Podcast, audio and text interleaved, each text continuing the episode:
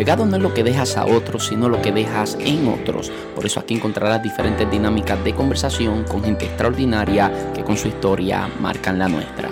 Bienvenido a Legado.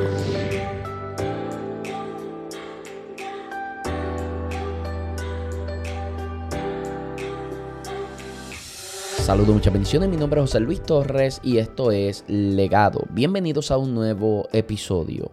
En el día de hoy estaré compartiendo con ustedes el tema director de orquesta. Me voy a estar dirigiendo a los líderes de ministerio en estos próximos 10 minutos. No será mucho tiempo, pero de seguro estará cargado de mucho contenido que puede edificar tu vida. Y si así lo percibes, te invito a que lo compartas para que también pueda ser de bendición a la vida de alguien más. Éxodo capítulo 18 nos ubica en el momento en el que Moisés es visitado por su suegro. Su suegro queda impresionado al ver que Moisés, desde muy temprano en la mañana hasta muy tarde, estaba atendiendo al pueblo y le pregunta, ¿por qué te sientas tú solo y haces todo esto? Y Moisés le respondió que la razón era porque el pueblo venía a él a consultar a Dios y entre ciertos asuntos era él quien juzgaba entre el uno y el otro el capítulo 18 de Éxodo, el verso 17, dice algo fascinante. Entonces el suegro de Moisés le dijo, no está bien lo que haces. Hmm. No está bien lo que haces. Es el tipo de confrontación que todos en algún momento hemos necesitado. En algún momento nos hemos encontrado con líderes eclesiales que se expresan de la siguiente forma. Yo puedo hacer esto mejor y más rápido. No tengo confianza en otra gente. Es más fácil hacerlo por mi cuenta que organizarlo, explicarlo y monitorearlo. Y otros dicen, me gusta hacer las cosas a mi modo. Expresiones que solamente hacen evidente la poca capacidad que tenemos para delegar responsabilidades en los hombros de otros. Fuimos diseñados como seres humanos para vivir en comunidad. La cooperación y colaboración forman parte de nuestro diseño. Por eso nos sentimos tan bien cuando ayudamos a alguien. Sin embargo, a veces el mayor desafío es ayudarnos a nosotros mismos. Número uno, hablemos de lo que es ser director de orquesta. Hacerlo todo solo es una demostración de capacidades multifacéticas que no producen nada más que asombro. Porque una cosa es el conocimiento general y otra cosa es el conocimiento especializado. En las comunidades de fe pequeñas, por la falta de personal y recursos, es normal ver a personas ocupándose de múltiples tareas y esto es válido por las justas razones de la falta de personal. Pero por otra parte es peligroso porque hace que el líder aprenda de todo un poco, pero con un rendimiento general que no impulsa a la visión. Por eso en nuestras comunidades de fe debemos aprender a apreciar lo que es el conocimiento especializado. El director de orquesta tiene la visión creativa de cómo se debe interpretar la pieza, coordina la entrada de cada instrumento y es el responsable de que cada músico la entienda y forme parte de ella.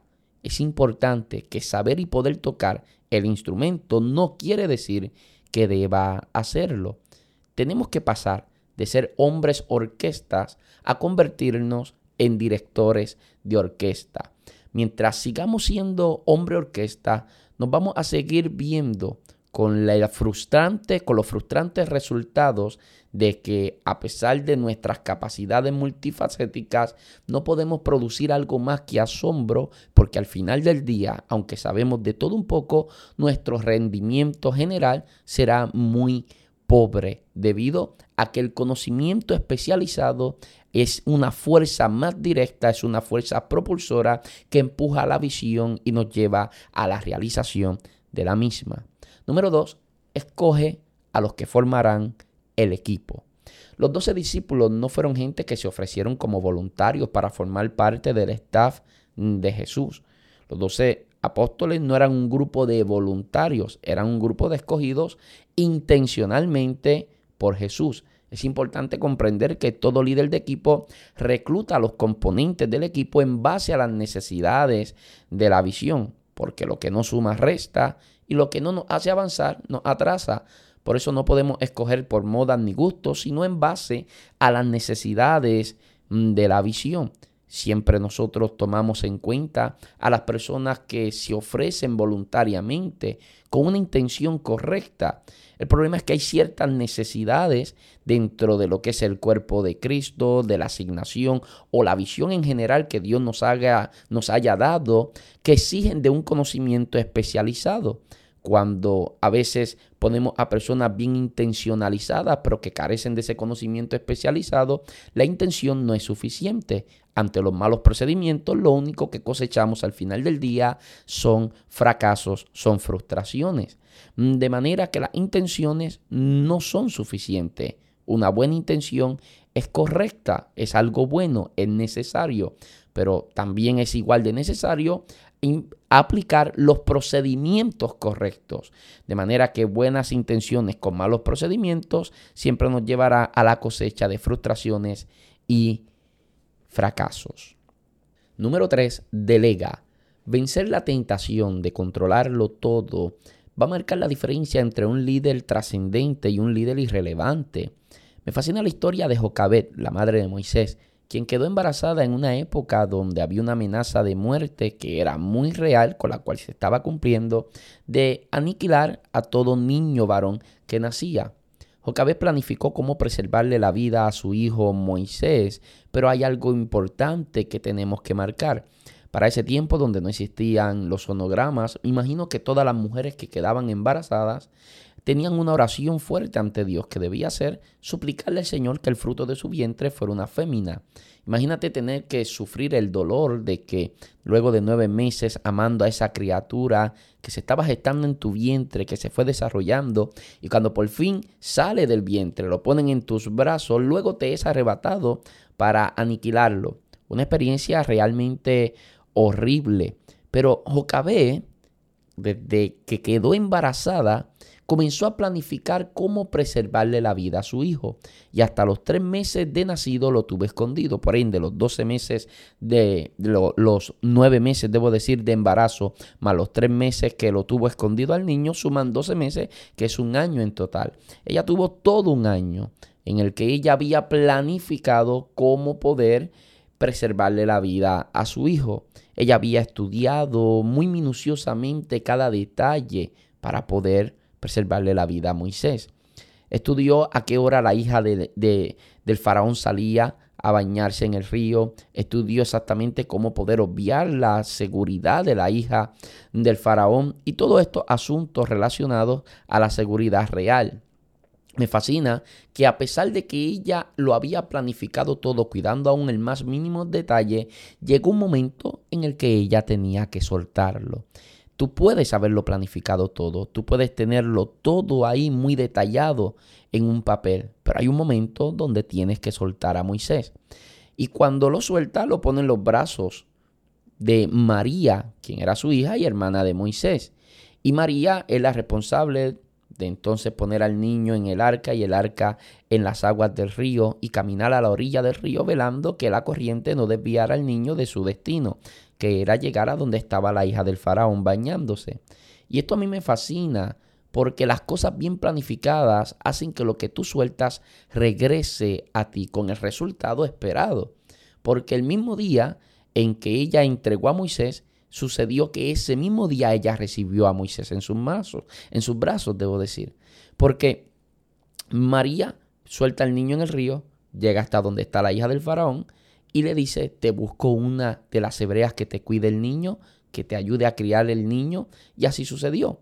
Le dicen que sí, que vaya y busque a una de las hebreas y a quien fue a buscar fue justamente a Jocabel, la madre del niño. De manera que el mismo día en que ella lo entregó, ese mismo día el niño regresó a ella, porque las cosas bien planificadas hacen que lo que delegas en otros termine regresando a ti. Digo lo que delegas no en cualquier otro, sino en la persona correcta con el conocimiento especializado, la persona que está alineada a la visión, la persona que tiene el potencial y las capacidades para cumplir con esa asignación, esas cosas que tú delegas terminan regresando a ti con creces. Entonces, cuando nosotros delegamos, estamos mostrando algunas cosas que son complementariedad, coordinación, comunicación, confianza y compromiso. Insisto, complementariedad, coordinación, comunicación, confianza y compromiso. Desde el principio de la creación, nosotros vemos a Dios delegando a Adán y a Eva el cuidado del huerto. El ministerio del apóstol Pablo llegó a ser tan efectivo como lo fue justo porque supo edificar, formar y establecer. Decir, se edifica, se forma, pero luego tenemos que establecer a alguien y delegar delegarle a alguien la responsabilidad de esa comunidad de fe.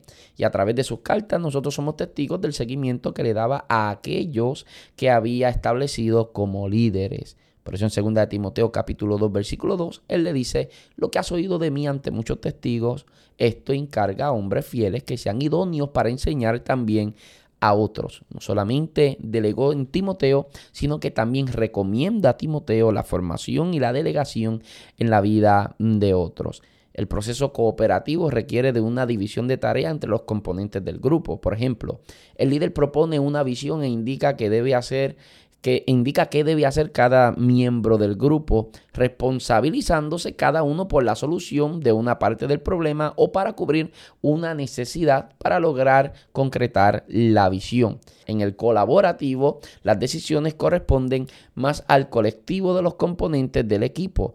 La combinación de las, diferentes, de las diferencias permite que las soluciones que se aporten sean más creativas e innovadoras al observar las problemáticas desde distintos ángulos. Por eso es importante que nosotros podamos compartir la visión, dialogarlas con personas capaces, donde el punto de vista distinto nos permite un ángulo desde donde podemos ser mucho más objetivos. Asignar roles en un equipo de trabajo podría parecer algo fácil, pero la verdad es que no lo es. Parece fácil porque tiene la apariencia de que solo consiste en delegar a cada cual conforme a su especialidad.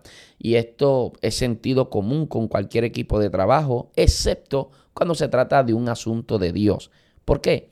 Porque cuando se trata de un asunto divino no se escoge a cualquier persona, no necesariamente por la capacidad, a pesar de que hace un momento estaba hablando del conocimiento especializado. Entonces, aunque nosotros pudiéramos dejarnos guiar por el conocimiento especializado para delegar a las personas, y esto es importante, no quiero parecer que me contradigo, por encima del conocimiento especializado está la voluntad del Eterno.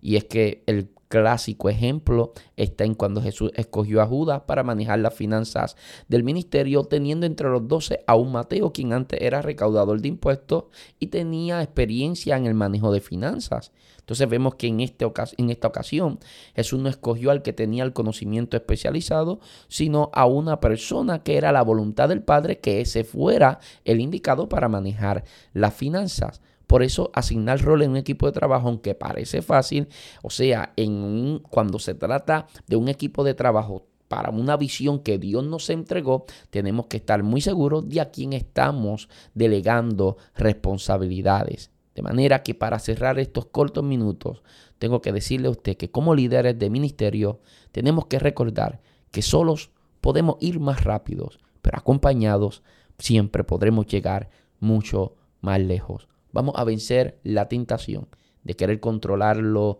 todo y pasemos de ser líderes intrascendentes a líderes relevantes, líderes seguros que pueden delegar responsabilidad en la vida de otros que cargan o el llamado o, el conocimiento especializado y que pueden aportar para el avance de la visión. Esto fue director de orquesta. Estaba muy deseoso de compartir con ustedes este episodio, desde que me encontré con estas anotaciones eh, que tenía en mi computadora, dije, creo que esto puede ser de bendición al cuerpo de Cristo y aunque es corto, quise compartirlo con ustedes. Si esto es de bendición a tu vida, quiero invitarle a que aquí abajo en el link, independientemente de la plataforma desde la que nos esté escuchando, hay un link abajo eh, en la descripción del podcast que dice Support this podcast. Wow, mi inglés puede ser un soporte para este podcast. Es decir, usted puede enviar una donación, puede enviar una ofrenda, incluso puede escoger si usted pone una cantidad específica como 20 dólares, 30 dólares y poner que se lo debiten mensualmente y llega directamente a la cuenta entonces de nosotros y de esta forma usted estaría colaborando para la creación de este tipo de contenido. Estamos eh, entusiasmados haciendo lo que hacemos, siempre lo hacemos con mucha pasión y lo hacemos de forma gratuita y si usted desea unirse a esta visión y ser un colaborador, bienvenido sea. Mientras tanto, ya sea que colabore o no colabore, nuestra misión es poder bendecir tu vida con lo que de Dios hemos recibido, dando por gracia lo que por gracia el Señor nos ha entregado a nosotros. Si es de bendición a tu vida, compártelo para que sea de bendición a la vida de alguien más. Ahora sí, será hasta una próxima oportunidad. Dios te bendiga.